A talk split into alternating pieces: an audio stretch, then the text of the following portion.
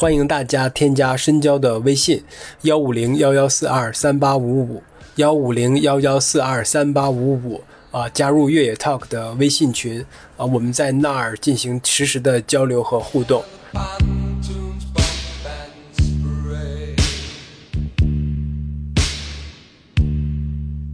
大家好，欢迎收听本期越 Talk 越野的越野 Talk，我是深交，我是园子啊，今天是一个。多喜临临门啊，真的是！怎么你结婚了是吗？不是，首先这个是第六十一第六十一期嘛，就是又是只有我和园子，大家从那个自我介介绍当中也能听出来，就没有第三方嘉宾。呃，第二呢，就是在一年前的今天，呃，园子 呃远赴他乡，就是深造就留学啊，就到现在已经整整好好一年了啊。对这个，对整一年。你出国这算一喜吗？出国纪念日这算一喜吗？我觉得算，算吧。我觉得还有一个就是跟我们可能关系不太大，但是今天十月十二号是西班牙的国庆节。你今天早上对 这个没完全没有任何关系。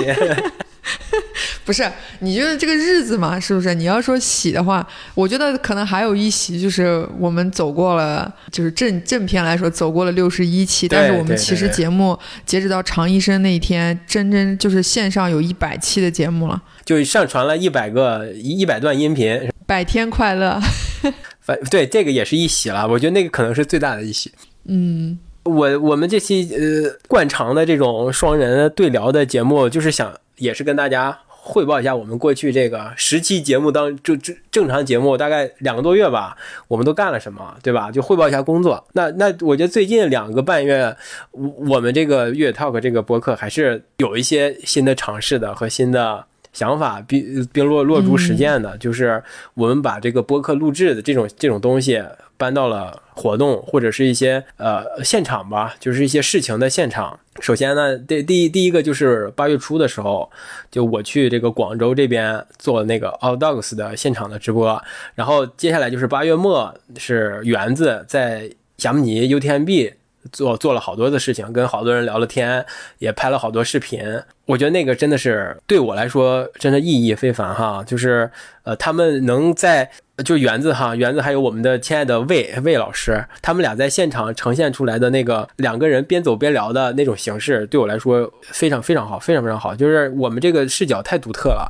呃，对这个呃的事件发生的这个呈现，我觉得气质非常好，就从来没有人做过。呃，虽虽然哈，虽然说我不知道就是呃其他的大众层面能不能对这种东西有有足够的审美哈，但是起码从我个人来说，这种形式非常好。你这你你这个商业吹捧来的有点突然，对对，真的是这样。那个，那我们就先从近的先开始吗。对，先从月电币开始吧。那园子就是呃，大家你大家关注我们也也也知道哈，就是我们呃。呃，做了一些视频嘛，就是现场就给大家发出来了，然后后续又跟呃魏魏魏姐还有那个方老师又做了一期聊天节目，然后又跟那个邓国敏也做了一个聊天节目，呃，就这这一一坨东西吧，反就是呈现了我们在月天月天币期间和之后做的事情。但除此之外呢，园子肯定还有很多呃亲身的经历和感触，没有在这个节目当中和对外发出的东西当中所呈现出来，所以我们就想请园子，哎，在这个节目之外可以聊一聊这个。背后的故事啊，走进你的内心。首先，第一个啊，我觉得这个地方敲一下黑板是硬知识，就是通过这一场，就是首先。对，第一就是对于播客这件事情来说，就对，就录制这个这个角度来讲哈，就是在 UTMB，其实我我做了一个，我有一个非常大的失误，就是深交买了一个，就是那个那个应该叫什么随身的那个，就收音的一个小小麦克风，然后请薇姐从国内带。对，这个是就是我跟大家再说一下，对，这个是一个可以插在。可以插在手机上，可以随时录制的一个收音的一个麦克风，就是就是，虽然说可能比不了就是正经的，比如说户外的这种拍纪录片什么那种录制，但是对于音频来说还是可以，就是帮助对声音的提提升来说还是有很有帮助。但是我没有用啊，这个是非常非常大的失误，是因为我真的忘记了，就我每一次都是录完的那一瞬间，就是按下那个停暂，就是完成的时候反应过来说哦。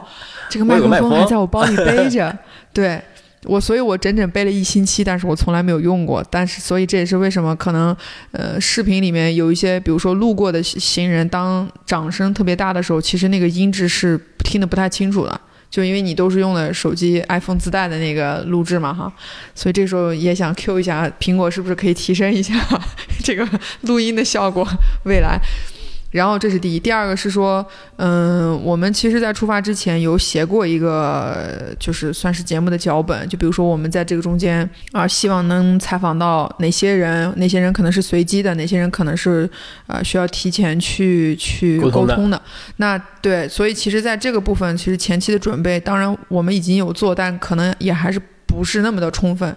就比如说在运动员的这个呃对接上，就可能真的需要很早很早以前就得有这个计划，所以这这个部分也是嗯有做到，但是还是可能做的不是特别多吧。然后第三个就是 关于这个媒体证的问题啊。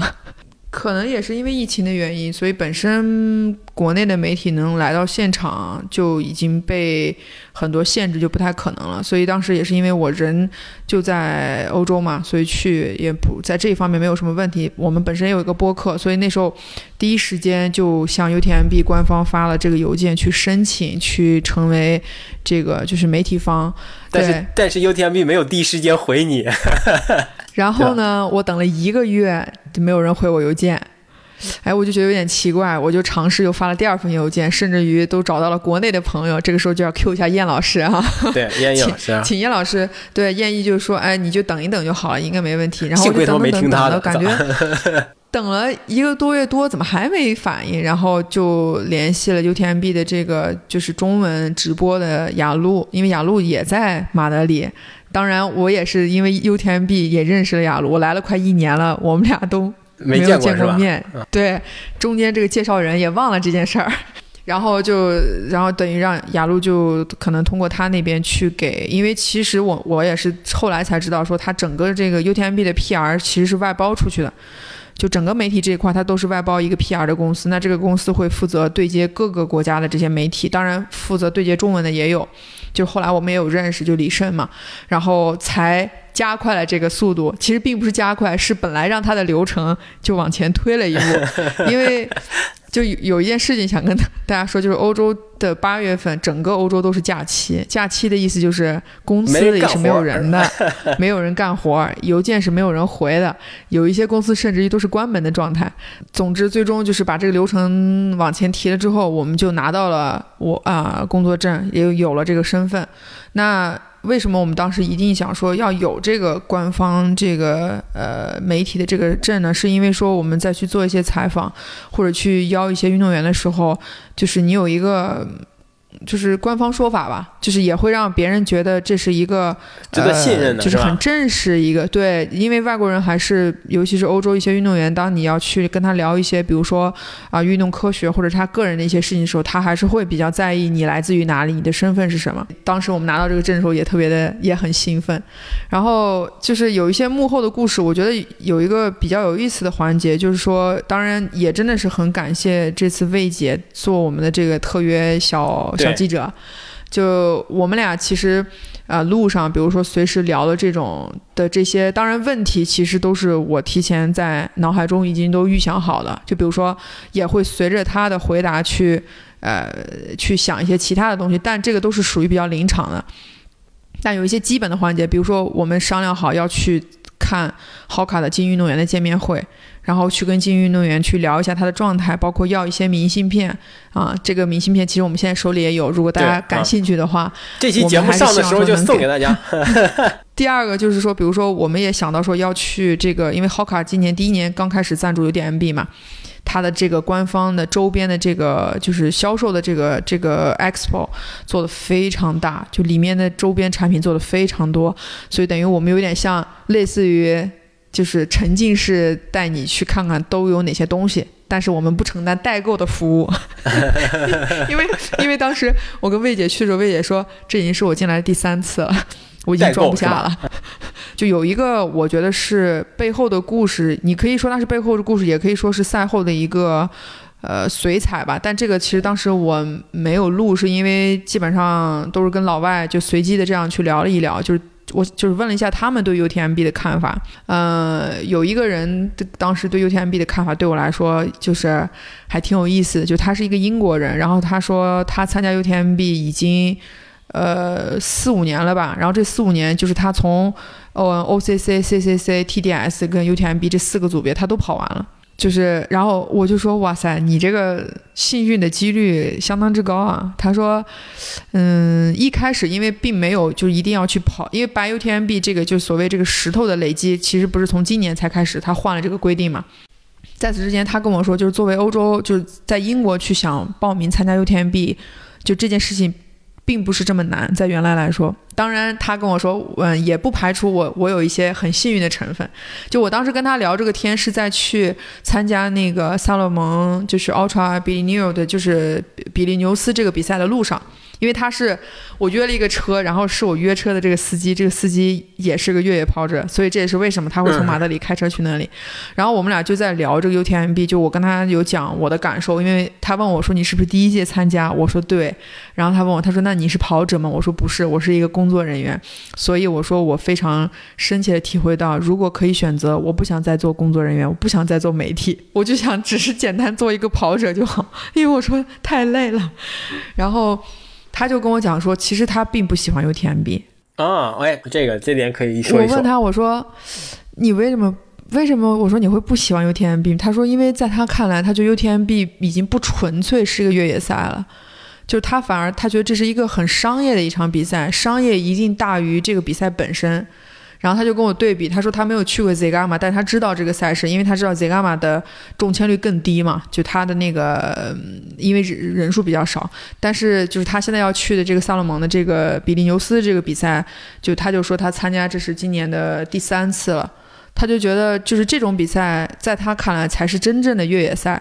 然后我就问他，我说那呃，我是不是可以理解成为你觉得他商业化做的太好，所以作为跑者你是不喜欢呢？还是觉得怎么样？他就说：“我给你举一个很简单的例子。他说我这次完赛，他是跑了 UTMB 组别，他完赛了。然后，呃，他的时间也很长，但是他达到了自己的那个目标。他完赛之后，Hoka 不是会给每个人发一个那个马甲嘛？完赛马甲。他说对比我交的报名费跟我收到这个马甲，我觉得我宁可。”直接给我一个券儿，让我去他周边周边里面任何去挑一个都 OK。他说这个马甲我当时就转送给人了，然后我就问他，我说你是觉得质量不好吗？他说对，他说我觉得这么就不配就不配我跑这么长时间到终点，然后得到这样的一份东西。然后我们俩同时都提到了，就是今年在二十公里的时候，就是浩卡不是专门 UTMB。对，就是 UTMB 专门不是为浩卡做了一个那个就是荧光的那个圈嘛？其实这个在外国媒体，其实，呃，就是大家都在提 UTMB 印象最深的一些画面。我记得有一篇报道，就是说今年的十大十大新奇现象，当时就提到了这个夜光的这个环。然后他就跟我说：“我不知道你你们媒体怎么看待这个夜光的环，你们一定会觉得很好看。而且他说你也是作为品牌方，对吧？但是作为我们跑者来说，我们所有的人都在说。” What's the fuck？这是什么东西？我是来到了一个 party 吗？他说我什么都看不见，就一圈那种银光闪闪，就像在一个他说就像在夜晚 party 一样那种感觉，就让他觉得就是很戏剧化、很综艺那种感觉。就是他说不比像原来到山顶你直接给我一个篝火，那他说我觉得这就是户外。当时这个人在跟我聊的时候，就他还特别的激动，然后 他就跟我说：“他说，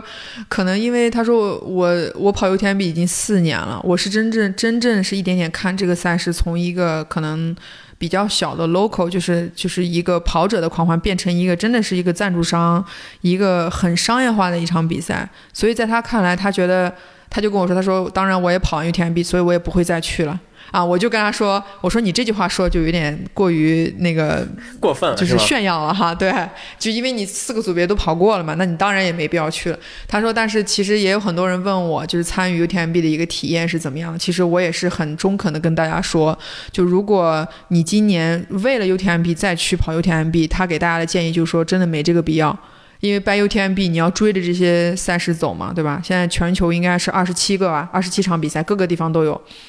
你要为了得到这个权，这个这个资质，你就要去跑，跟着他去跑这些赛事。那他就说，嗯，就根据你自己个人能力，你可以去考虑一下，到底值不值得。我其实就想问问问你哈，就是因为你你是第一次嘛，就是你跟这个人相比有好多不一样嘛。他又是本地的，对吧？又参加过了所有的组别，四个组别，然后又是从小把 UTMB 看到大的，跟你第一次去作为媒体这么一个身份去，肯定感受是绝对是不一样的哈。然后他他也提到了一个问题，他觉得过度商业化的 UTMB 已经不是真正的越野赛了。那你呢？你有没有考虑过？就是当你听到他这个观点的时候，你有没有考虑过？那那真正的越野赛啥啥啥叫真正的越野赛啊？我我当时其实听到他说这个时候，我确实有沉默大概一两分钟，然后他还特别突问我，他说：“哎，他说是不是我我说的有一点对对对对对对，然后惹恼你了？”我说没有没有，我说没有，我也在在想，就是你的这个观点，但是对我来说，可能你站在一个工作的角度、品牌方的角度来讲，我觉得其实是好的一件事情，因为如果越野赛。不商业化，它永远是这样自己这样去做，你就不可能吸引更多的人来，哪怕就是刚开始尝试，甚至于品牌介入到这个赛事里面，就你你不可能能看到，你当然你也比不了像足球和篮球这么大的粉丝量和曝光量。就是如果你没有商业化的运作，这个赛事永远就还是可能就是自己就这种这自己的这这这这圈人在玩。就比如说你像萨洛蒙的 Golden Series，其实在全欧洲有非常非常多的比赛，但是其实可能有名气的就那么几个。嗯，其他的可能也真的就只是大家知道去玩一玩。其实你比如说，你看他的参与人数，可能有的有的就是几百人，或者到一千，有的甚至于可能就是两三千。就他还是那种，就有一点像社区化的那种。所以我是觉得这件事情商业化是分两步去看的。但如果你已经让跑者感受到很商业化，那我觉得可能在 UTMB 这件事情上。就组委会来说，他可能就缺失了对于选手的一些关怀，或者是对于真正跑者想要什么，我觉得这个部分可能他他就是舍弃了一些，就总会有舍有得。就像他做他给浩卡做的这个荧光圈，对于品牌来说，对于品牌来说真的很好，因为他在这个荧光圈的旁边搭了一个非常大，我感觉应该大概算像是一个六乘七。或者七乘七那么大的一个帐篷，那个帐篷里面其实就有一点像，就是专门给媒体的这种 buffet，就是他会准备一些冷餐，然后饮料，然后里面的人基本上全是 Hoka 的品牌的人，然后和和媒体方，然后 UTMB 的这些媒体的代表在里面就会有一些吃的喝的那种，有点像小酒会一样那种。那你说如果这个环节再让跑者看到？他会有什么感觉是吧？对，就是这这一点，我觉得全世界跑者都一样，你懂吗？就是较真儿较起来也还是也是可以的。但是我作为第一个去参加 UTMB 就在现场的这种感受来讲，我自己的自身感觉是非常非常好的。那我觉得这个好可以有好几个成分。第一，我觉得他选择的这个地方真的很好，就是这也是其实我对，就是他选择这种小镇，不光霞米，其实后来就比如说你像比利牛斯，他是在巴嘎，然后 Zigama 那个其实也是在那个小镇。就我我觉得欧洲人选择越野跑的这个地方很聪明。你你可能一两千人就已经把这里都塞满了，就当你把这里都塞满的时候，那种感觉就让你觉得，那那你你考虑过没有？就是他也也没办法选在大城市啊。对对对，这也是一个理由了，就因为你要挨离山近嘛，所以首先我觉得场地就天然让你就有这种氛围感在里面，而且霞姆尼更好点是在于八月份的 UTMB 又是一个登山的旺季，就在霞姆尼来说，就你登山的人跟跑步的人都在一起。当然有有有有一些可能更深的地方，好像也有雪了。他们也有一部分滑雪的人，就整个这个小镇里，就给你的感觉就是，反正挤的这这这波全都是这种，就恨不得你知道，就走几步，哎，打个招呼，这是熟人。就他们他们欧洲真的是这样，就走几步，可能去 去前面一个酒吧，就发现这是认识的人。我当时撞见那个 Billy Young，就是在吃汉堡的地方，对他排在我前面，我一看，哎，这个人怎么那么眼熟？然后我发现是他。感觉就有点像那种呃大型的那种户外的那种拍片现场一样那种，就群众演员什么都都都很多。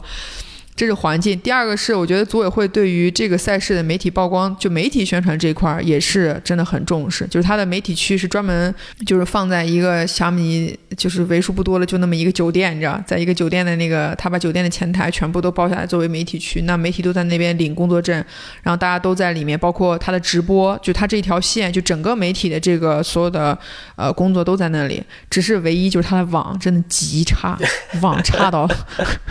就是 已经差到让我 就白眼翻上天那种。对，就 WiFi 也极不好，所以就是未来要去的朋友们啊，自备这个 WiFi 放大器，或者把你的流量，把你的这个充足五 G、六 G，对，五六 G、七八 G 都充足，对。然后，但是他对于媒体的这种就是素材的这个提供，我觉得做的还挺好的。就深交，因为你的那个邮箱其实就有第一时间就能接到，就是作为他官方 press 给出来的这些视频啊，然后图文呐，就包括其实当时 TDS 有选手不是不幸就遇难了嘛，他也是第一时间就有一个公告就发出来，然后一瞬间就发到我们媒体的这些这些邮箱里面。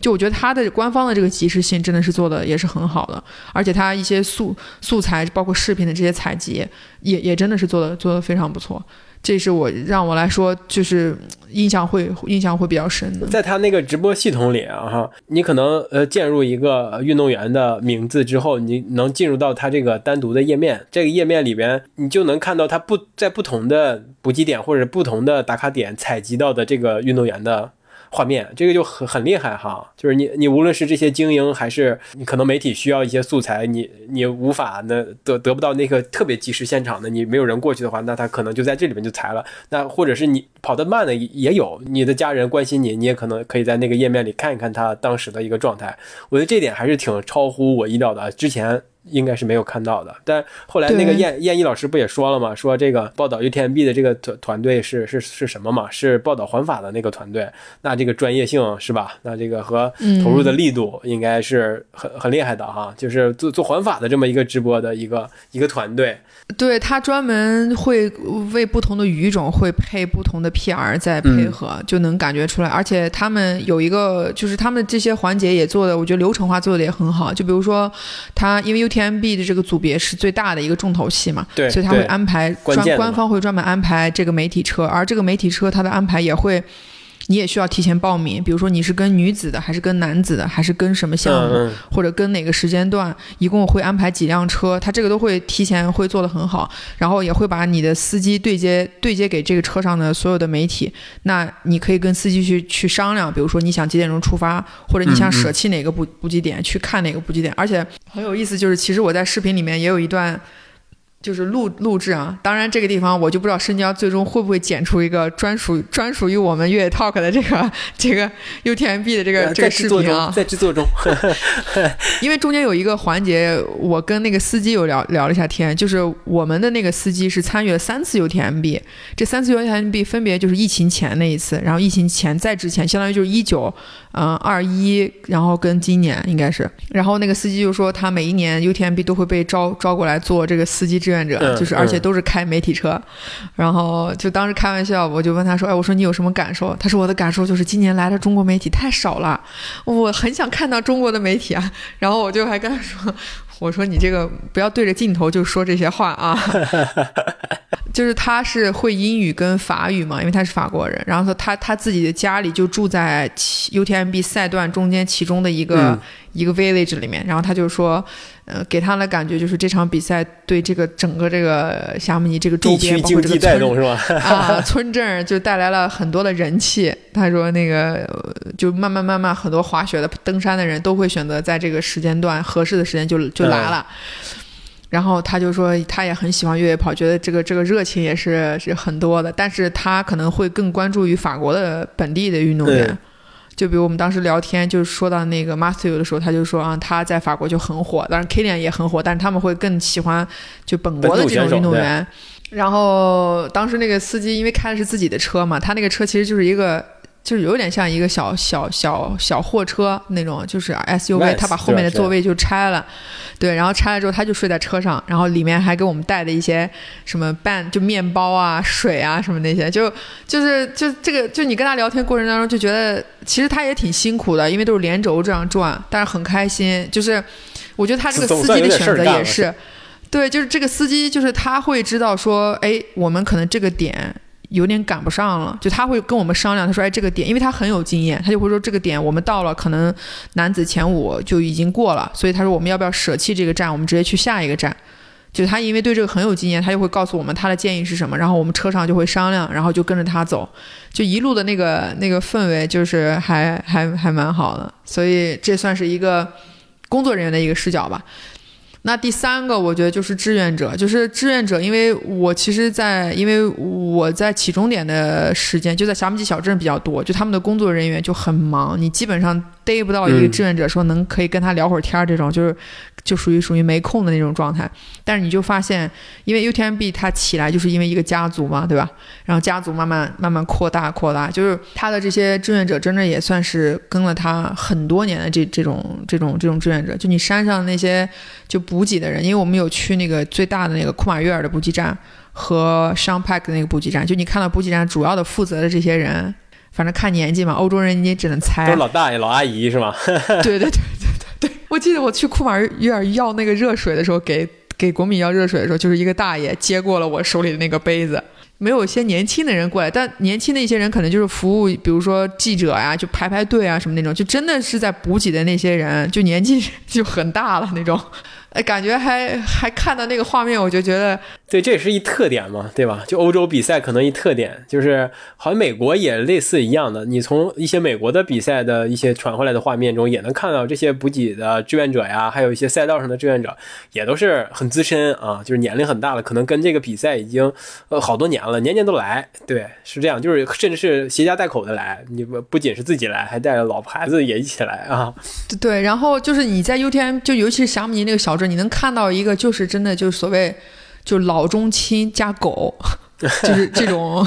就是年龄段加动物这种融合特别好。就就霞姆吉小镇也是，就是狗也真的特别多，而且全都是大狗。就我估计也都是领狗过来那种。你像有些运动员，他来参加赛，像他都会自己带狗来嘛，就自己把自己宠物就都带来。为什么我会提到小孩儿？是因为我在那个，因为我中间有一大部分时间也需要在 Expo，在 Course 的那个展位去工作。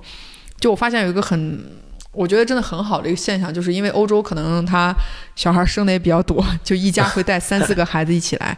就是孩子陪着父母来参加比赛，然后父母会给他讲讲一些这个品牌是是是什么，然后这个品牌有谁，对，然后会有有一些路线图，他就会给小孩讲解，哎这个这个点到这个点大概多长，这个点是什么，会有什么？因为有个小朋友就问说，这个补给站为什么会有你说的什么香蕉啊，什么这些东西是是干嘛的？然后父母就会给他解释说，跑到这里要吃什么，就是你你就感觉就是有一种就是把那个户外课堂就搬到了现场，就小孩也很好奇，对，真的很好奇，因为。他们也会去问很多各种各样有意思的问题，然后家长也会给他解答。就也有一些就那种真的是抱着还一边喂奶一边来的，就是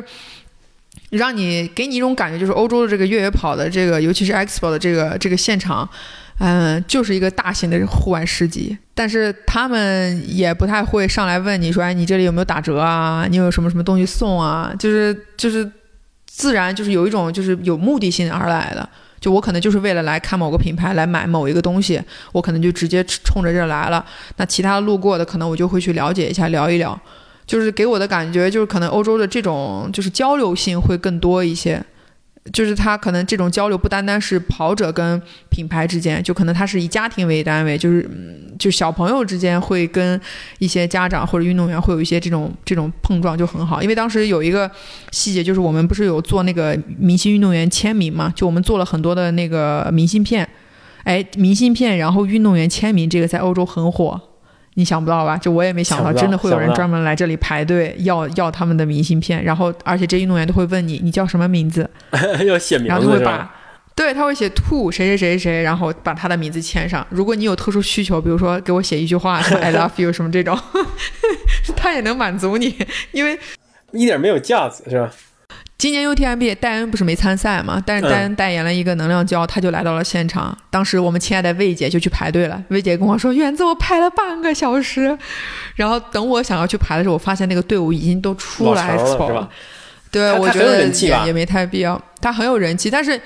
你就有一种感觉，就是欧洲这种，他不会说可能因为这个明星很有人气，他会拿各种各样的围挡给你围起来，就把你可能圈住那种就没有。就是而且你知道最搞笑的是，戴恩签完签完名跟用户自拍是戴恩来当自拍杆儿，因为他个子高，胳膊长，他就会自己对他就把手机这样拿着，然后就就拍完自拍之后，然后那个人就走了，就下一个。然后我还跟魏姐开玩笑，我说这这可还行，金运动员负责签名，还得负责帮你拍照，就大家都有秩序的排队，然后就照完，可能持续了一两个小时吧，就包括。好卡的精英运动员其实其实也是一样的，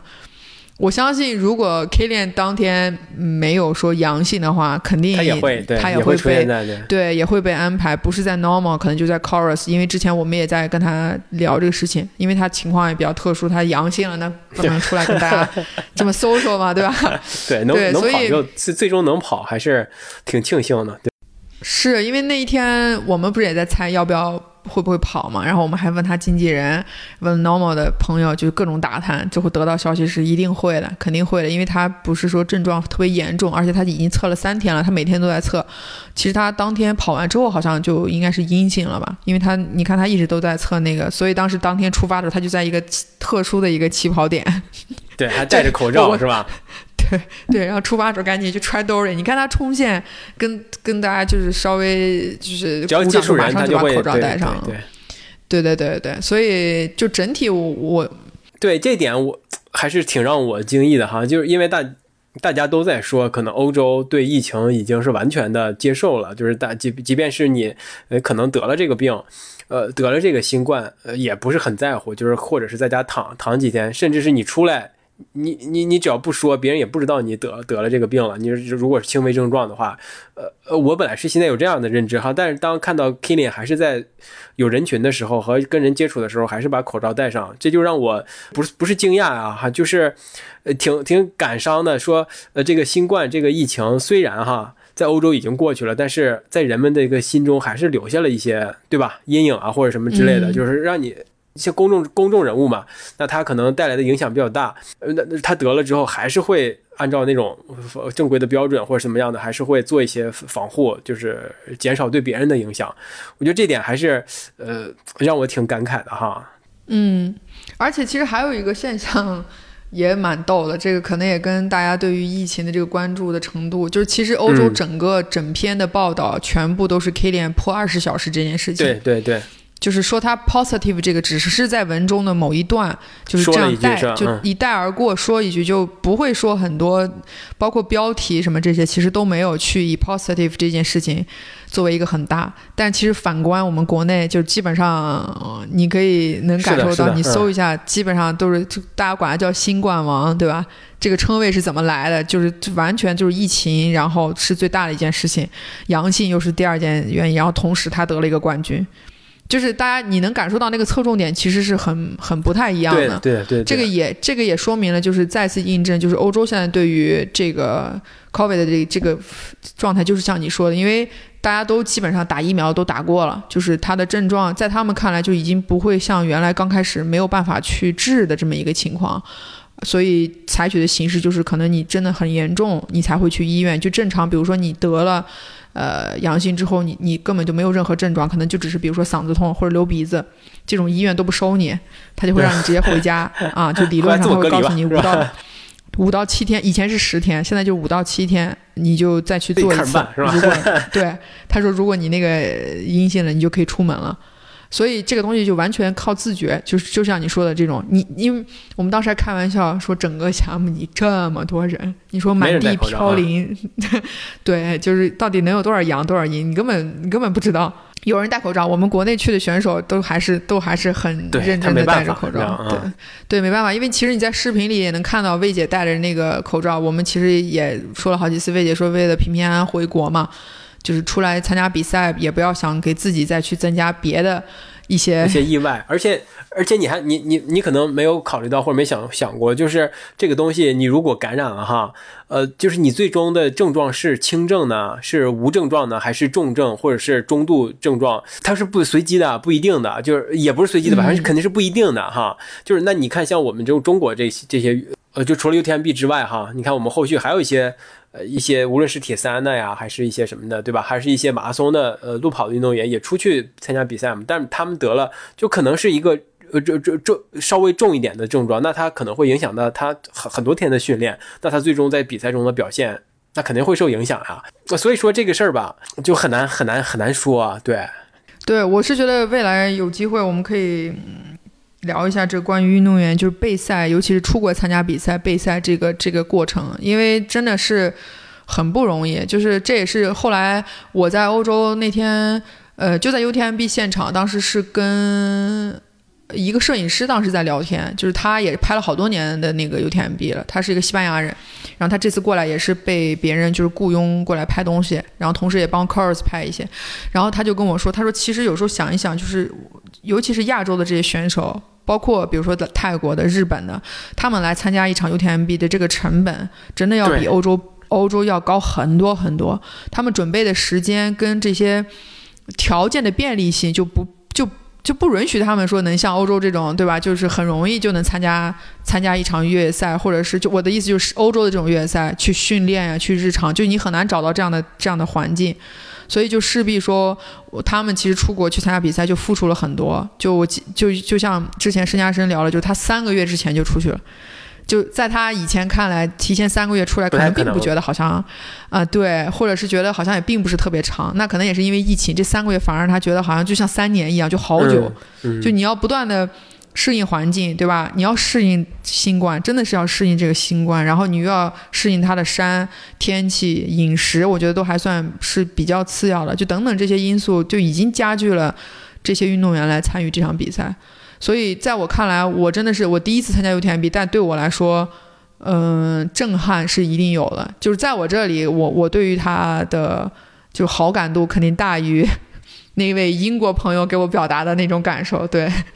哎，就是希望我们以后呃是不不需要聊再聊这个什么国国内运动员出国备赛这种艰难程度的时候啊，聊他的时候不要有那个因为一些人为的原原因造成的一些人为的困难。就例如这种新冠疫情导致的哈，就是防疫政策的不对整、不对称、不对等造成的这些人为的困难，来影响这些运动员又非常非常珍贵的一些参赛机会，作为职业生涯内非常珍贵的参赛机会，就因此啊，因为一些波折，因为一些适应需要适应的情况，就就浪费掉了他们在比赛中的好表现或者是尝试，这就太可惜了。对，对于这些精英运动员来说，太可惜了。我觉得这个 说回到我们播客啊，这次我们也很可惜啊，就是我我也想要检讨一下，我们没有真真正正说做足了准备为这次去拿，就是这么难得的一次机会，因为我们本来之前想法也是说把它也可以做做出来做成音频的节目，但因为我拿手机录，真的你当把视频导出来音频之后，那个音质效果确实不太好，这个也是让我觉得非常非常大的一个失误。就很可能估计出来那效果就像国米那一期一样，内容很好，对。然后国米那个听的就那个真的是很费劲，就很可惜，对，非常可惜。就是因为对于听众来说，也是一个我觉得也很可惜，就可能对吧？他很想去听这么一期节目，最后发现，哎呀，就是没完全听不下去。那其实 UTMB 这个也是我觉得。让我们也收获很多经验教训吧，就也希望为了再下一次播客在现场录制，甚至于在明年的 UTMB，我是希望我我们能把这些教训都能把它都呃弥补掉。当然还会有新的教训再出来，那我们就新的教训出来就再就。那你那个司机跟你说这个抱抱怨这个真正的越野赛 UTMB 不再是真正的越野赛哈，反正以我啊，因为我没去过 UTMB 现场，一有一些机会去，但是也是。给自己浪让自己浪费掉了，就没去成。但是我这个观察还是比较多的吧，啊，就是无论是日本的呀，还是什么的，美国的，还有就是从从侧面观察看到的哈。我觉得最最这个东西对对于这个越越野跑者来说，这个商业化会不会影响影响他的判断？这个发表这种像什么哎这个比赛过度商业化了，它不再是真正的越野赛了。最重要点是，即便是这个比赛非常的商业化，但是当你进到这个比赛的时候，你还能不能？有跟过去几乎相同的参赛体验，可能是比较一个关键的一点哈。这个参赛体验可以，咱们再细分。首先就是这个赛道上的风光，跟以前比，会不会让你觉得？不如以前了。另外就是你你补给是不是，或者是那些志愿者的服务有没有影响你呃顺利的完赛，或者给你顺利的完赛造成一些困扰或者是阻碍？那如果我觉得这些诸如此类的一些细节上没有变化，只不过是它单纯的因为它加了一些商业的元素，你大可不必说这个比赛已经变成了不是商不是真正的越野赛了。这个是我的一个一个观点哈。呃，当然了，他他他这么说也很理解嘛，他纯从纯从他个人的一些感官体验来出发的。是对，只不过对比赛的一些发展，他少了一些理解吧，同情和理解吧。那你比赛，嗯，我想办的越来越好，那我肯定是吧，想提升一些什么东西，我肯定得要要引引入这个钱啊，引入品牌，引入商业化。那嗯，否则那我就办给你一个人的嘛。呃，当然这是两个不同的视角哈，但是大家互相理解吧。对，反正这次这次 UTMB 我觉得还是挺挺成功的哈。啊，就咱们也不用过过多的考考虑，呃，赛前没有准备的特别充分，也没有按照赛中也没有按照我们这个呃预想的来来来执行，倒不重要。但是我们在其中是真的发现了一些，或者是找到了一些很闪光的点，例如你跟魏魏姐的那种边走边聊，我觉得非常好。啊，以及跟这些运动员们的一些聊天对话也非常好，呃，就很很轻松，很放松，就是很场景化的展示了一些 UTMB 它的一些侧面。可能所有媒体应该都不会这么干吧？我真的，我真真真的相信哈，所有的媒体都不会这么干。我甚至觉得哈，咱们的内容质量要超过我们所所得到的这个这个这个什么这个流量哈，就是不这个流量不配我们的内容。这个流量真的真的，我真是这么觉得哈。反正也挺骄傲的，都有能我们能参与到 UTMB 中，也特别呃感谢园子哈。当然感谢园子这事，就是这这个就咱咱也不能这么说，毕竟是他自自己的事儿。重点是感谢魏姐，对吧？对对 对，感谢魏姐，这是很很重要的，这是很重要的。对，说到这个说完了之后，其实 Audox 也是我很好奇的，因为这个是完全你自己一人，你也没有魏姐，也没有别人。但是我觉得印象比较让我就是从画面上看，包括我听你说，让我觉得。特别有趣的是，我们真的在现场搭制了一个对播客的录制的一个现场，对吧？这个我觉得你可以，你可以讲讲你这个现场搭的这个过程，包括录的时候有没有那种真的紧张？因为其实这里我们也出现了一个事故，就是在喜马拉雅的那个直播，对，几乎是没有没有没有声音啊。这个事儿其实呃，自从我们呃是什么是冬天的时候吧，去年冬天的时候跟 Audox 有过一次接触，就是作为他们的一个一个什么鉴鉴片官啊，就类似的哈，嗯，就是我们看了一些。他们的片子，他们征集到的片子，就我从我个人角度来说，我我跟园子也咱们一起有过交流嘛，也出了一期节目。嗯，我是对他们的这个选片的这个品味和呃取向哈是很认同、很认可的。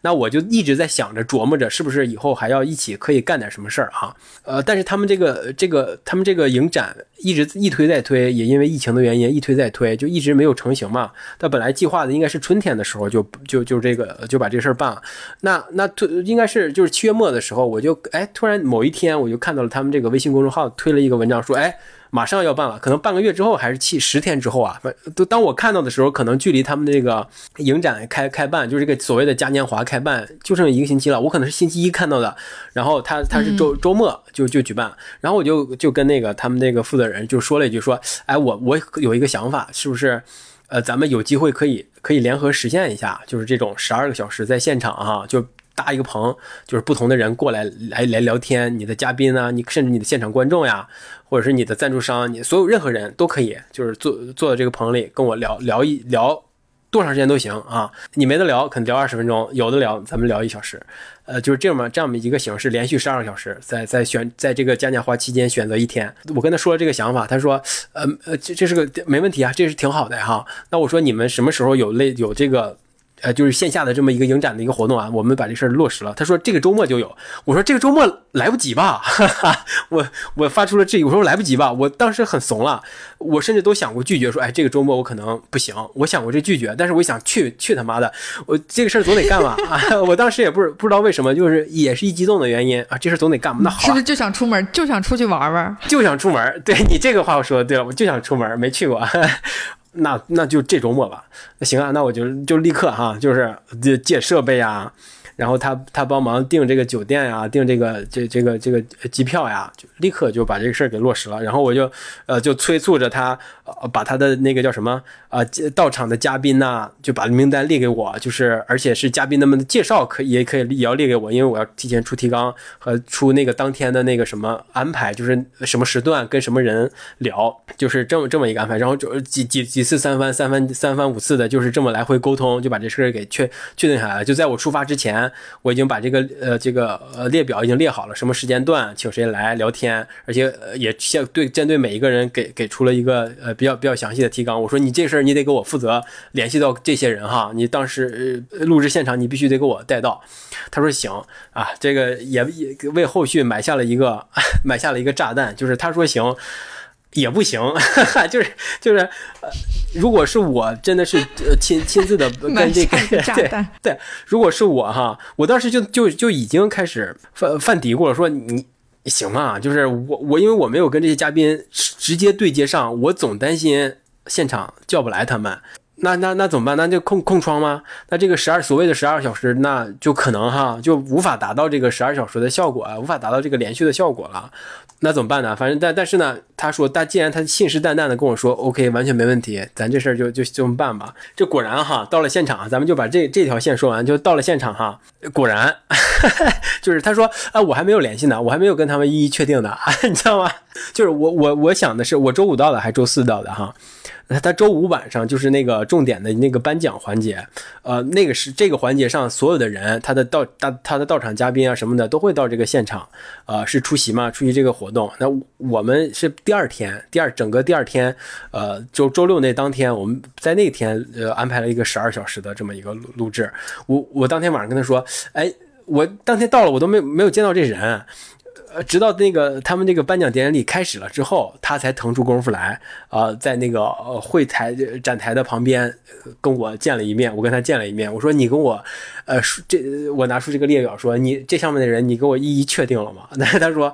呃，我计划的是，呃，对，我计划的是咱们现确定，就就我计划是咱们现确定，就在那个那天晚上说，他跟我说，哎，就这人都来了，一会儿我们一起吃个饭吧，一起吃个饭，到时候我把你介绍给他们，你你自己跟他们确定吧。你看他。最后推给我了，我靠！我说行吧，到底是需要我自己来来来什么呀？来来来来，我怎么感觉你在你在吐槽我们的主办方呢？是啊，到到底是需要我自己来来搞？没问题，我我已经百分之八十预料到了这种情况啊，你知道吧？呃，我就在那儿坐站着嘛，看他们那个颁奖环节，然后他一会儿给我带来一个人说：“哎，这位是谁谁谁？哎，这位是谁谁谁？啊，你们认识一下？说说这个我就是粤 talk，明天要有一个这种。”呃，是直播的录制，到时候请你过来聊天，就这么一个一个介绍，一个一个介绍。呃，然后还有一些现场答应的很好的，第二天没有来的，这这都都都是，也有一些呃说说是呃约好了中午十一点啊，他他十二点才到的，就是总有这样的事情，你知道吗？呃，幸我到到了第二天录制的时候，就就碰到这种情况，就是提前约约好的人。哎，他说，哎，哎，我这个临时有点事儿，我就先走了，我离开这座城市了。这个活动我就咱们先暂时不参加了。还有说，哎，我马上到，我马上到，然后半个小时之后，一个小时之后才到的，就总遇到这种人。但是幸亏有另外一个现场的工作人员哈，他就应该是负责他们，呃，就就这种嘉宾对接的，他会临时的就给我在现场，就是在这个呃展展会的展展展映的这个现场。他要拉拉一些人过来，就是例如是那些走扁带的一些大神啊，还有一些就是 做做营地的这些人啊，他帮我就是对接到，就是我先聊一个啊，他他先提前给我打好招呼，说哎过一会儿另外一个人又到，就这么呃往往复复的，啊就总算是把他给顺下来了。呃中间我觉得哈还是没有达到咱们的预期哈，没起码没达到我个人的预期，就是我想的是呃可能一个小时一个时段，十二小时啊聊十二个人嘛。就但这一个小时就归这一个人了，他能他能聊到一个小时就聊到一个小时，他聊不到一小时我们就聊聊到半个小时也 OK，反正一个时段一个时段的这么来来来定，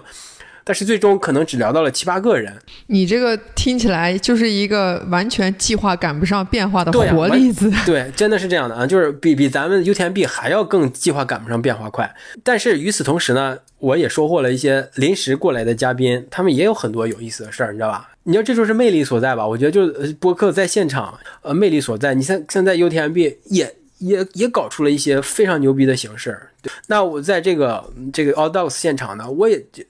这种形式哈，这种形式感的东西也找到了很多牛逼的人，聊到了很多厉害的内容。虽然不如我预想的那些原本好奇的人跟他们聊哈，总总总而言之就是呃，最后呈现出来的内容，我个人还是呃，虽然没有预想的那么丰富，但是中间的某些人某些点还是特别有意思的，特别打动我的。呃，这这就是这这个节目制作这个层面哈，那也出现了一些特别特别二二二的事儿，就是作为音频直播嘛，我们想十二小时直播，但是直播本身出现了问题，你知道吗？这个就是太太傻了。呃，我我们我们要要的就借了过来的那个设备是特别丢人的一件事，对，我们借过来那个借过来的那个设备，我需要对我们需录制的边录制我，而且我还需要。那个通过蓝牙连接到我们的手机，在我们的喜马拉雅账户上开一个直播，这是很顺理成章的事儿，而且是很成熟的事儿。但是问题就出现在 就是在连接的过程当中，真的是这样。我以为我调整好了，而且我也测试了，我也听了一耳了，是有声音的，但是最终。呈现给那个目标听众的，就可能进到这个直播直播间里的来的人，听到的只有嗡嗡嗡嗡嗡嗡这种全是杂音，一点声音都没有的一个状况。我到现在也不知道这个是具体问题出现了在了哪里啊，哈哈，这就很神，这个这也很丢人哈。就是最虽然我们我们是以打着这种直播的形式，而且我们的每个嘉宾到场的时候都要跟直播间里的小伙伴们打个招呼，但是直播间里殊不知在直播间里，对，是殊不知在直播间里小伙伴们都。都听不到这个嘉宾在说什么，啊，对，啊，但是好在我们最后又把这个素材留下了，然后把这个剪辑出来的一些节目也后续放上去了，对。感谢一下在喜马拉雅给我们留言的那位朋友，就他点开了这个十二小时的直播，他说什么都听不见，全是杂音，然后我们就赶紧给人家说，我们把这个会删掉。就是这个确实是作为你说我们作为音频对吧？我们出这么大的一个，作为音频没有声音，作为视频没有声音还有画面，对不对？或者是没有画面有声音，但现在是作为音频你没有声音，那是什么呢？那这个就是让这个事儿。呃，可哎，这个事儿其实是一个巨大的故障哈。如果你这是一个商业商业的一个一个行为，或者是一个你你有责任的，你要有带一个宣传责任的这么一个行为，那你这个事儿就是没没有达到目标，或者是完全失败的一个案例。总之也蛮自责的哈。但是哎，我但是无所谓了，就是当场聊得很开心。而且我也发现，就是你如果在呃一一场活动的现场摆上阵势。把麦克风啊什么的录音棚啊都摆得很好哈，就摆的架势很足，这个绝对是一个呃对现场来说是一个很很大的很酷的亮点哈，就是可能周围路过的人呀什么的，就是都都愿意呃看一看这里在发生什么，都如果你邀请他，他可能真的是愿意进来坐下来跟你聊聊天，对，大概是这么一个。呃，这么咱们整个制作过程是是这样的，呃，也很感谢这个 Audox 的这个几位工作人员，呃，现场这么一个帮忙和协调，就协调完最协调完最后全是随机的，对，没有声音的直播间，来到没有没有声音的声音直播间，对对感对感谢我们的品牌方，对，就品牌就是设备赞助方，呃，那个也是千里迢迢把这个一大堆设备两个大箱子邮到了这儿，对，寄过来，结果发现没声音。这个我觉得确实是，就你换个角度想，如果没有这一次这个这个，你早晚都得出事故。我们之前其实都在说，对。对，但是这一次这个确实有点太丢人，就是就是你跟跟大家说十二小时直播，对，然后最后发现还让用户给你揪出这个毛病，说这是啥？我都不知道，他他不说我都不知道，我以为调试挺好呢。反反正就是这整个的过程还是挺有意思的吧。就是我我觉得算是第一次这种播客到现场哈。我我们知道就是播客公社他们。做参加过、参与过、做过类似的事情啊，开放麦嘛？对吧？对，在什么伍德伍德吃托克，就是一些线下的一些一些一些集市当中搞过这种现场录制。呃，但是作为越野 talk，我们是第一次嘛，在这种展会当中把这个我们的设备拿过去，人也过去跟大家一起聊天，这这还是很有形式感、很有仪式感，而且很有意思的一一件事儿了哈。另，所以我觉得就是。综上所述吧，就我们其实都遇见了共同的事故，就是我们作为一个音频的主播，那我们在此之前对于 对于对吧，对于设备的调试，对。设备的调试，然后设备的使用，而且一定要强行把音频的质量的保证是放在第一位的提到线上来，但我们都忽略了这一点，所以所以导致对就给大家这个做音频，然后视频效果这么差，确实是一个很不应该的一件事情。我再次也是强跟我们强调嘛，就包括邓国敏那一期节目，也真的是哈，就是让我们让我们就是起码对我再次敲响警钟，就是你首先你要保证你的，你起码能听到声吧，对吧？起码你保证你的背景音能够稍微好一点吧，就就是背景背景音就稍微呃稍微没有杂音少一点吧，就是你尽量在你可控的条件下，你要有有有足够保证你的音音频质量，对吧？我觉得这个。呃，是无论在任何场景下哈，无论在录哪一期节目的时候，我们还是要把这个作为第一原则呀，对吧？对，这就是，也是一个体感受嘛。对，聊到这儿了，时间也差不太多了，就是该该叫什么，该忏悔的也忏悔了，该总结的也总结了，该展望的我们也也得也得展望一下，对不对？对对。所以接下来我们也想跟就是大家聊聊我们自己的一个计划，包括我们节目的一个计划，对。那个，你接下来要干嘛呀？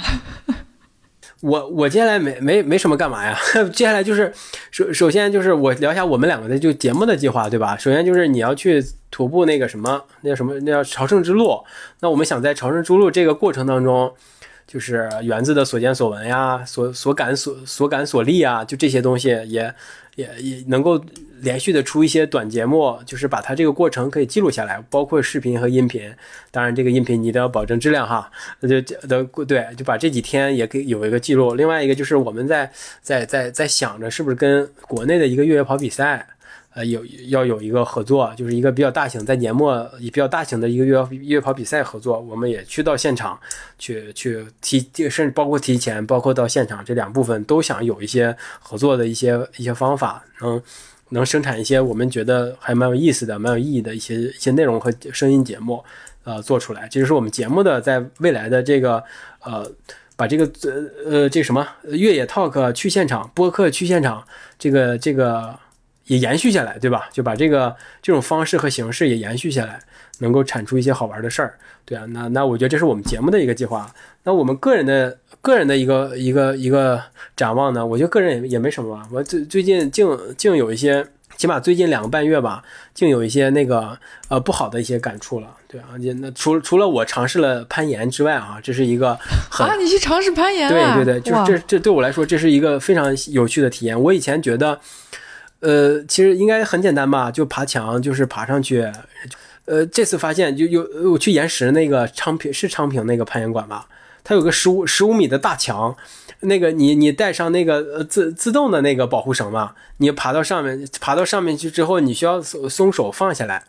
呃，你那个保护绳就会保护着你，让你缓慢的就就落落落地嘛，要回到地面。呃，爬其实倒还好哈，但是最后也是很很疲劳、很累的哈。对我来说，体力体能不支，我我也会累。但是就是放下放手那一刻，对我来说是巨大的挑战，我不敢啊。我觉得我靠，这不要死，这这这什么意思啊？就是我我要我这要死了啊！这是这就是要要要要跳楼的感觉，我真的是第要自杀，对，第一次体验到了这种。呃，非常恐惧。这样那个，我有朋友跟一起去，他说，呃，你第一次可能会有很恐惧的状况哈，还就是那个辅导那个教练说，你第一次可能会有就放手会有很恐怖的状态，但是当你第第二次的时候，你就会感觉到爽和畅快，就是那种突然间，呃，就是呃，从在高处往下跃。那种感觉，呃，其实是一种那个有有很大的释放感，很很爽的。我是完全没有体验到。我第一次我就就已经懵了。第二次我是在那个最高爬到最高点十五米的地儿，然后松手的嘛，往下跳，我就不敢。我靠，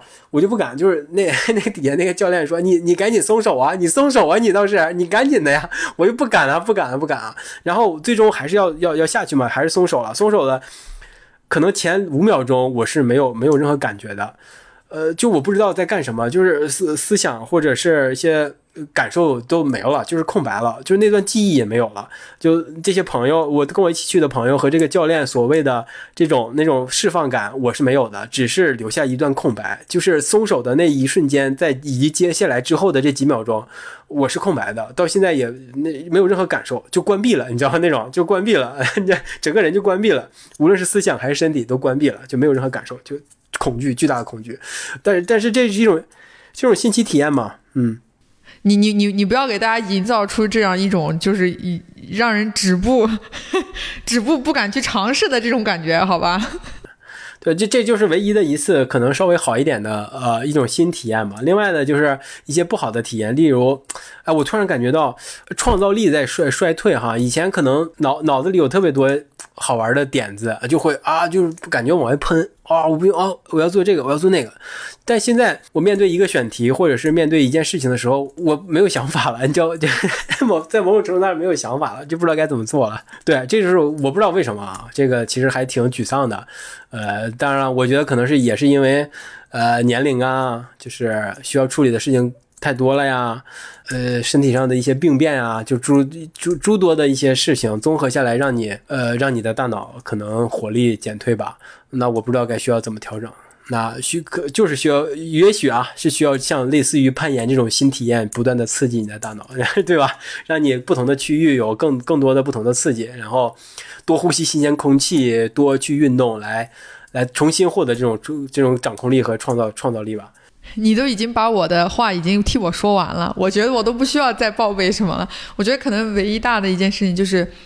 我终于踏上了要准备去那个 Camino de San Santiago 的那个路了。因为确实就是朋友，我我也问了一下去过的朋友，都说如果你现在再不出发，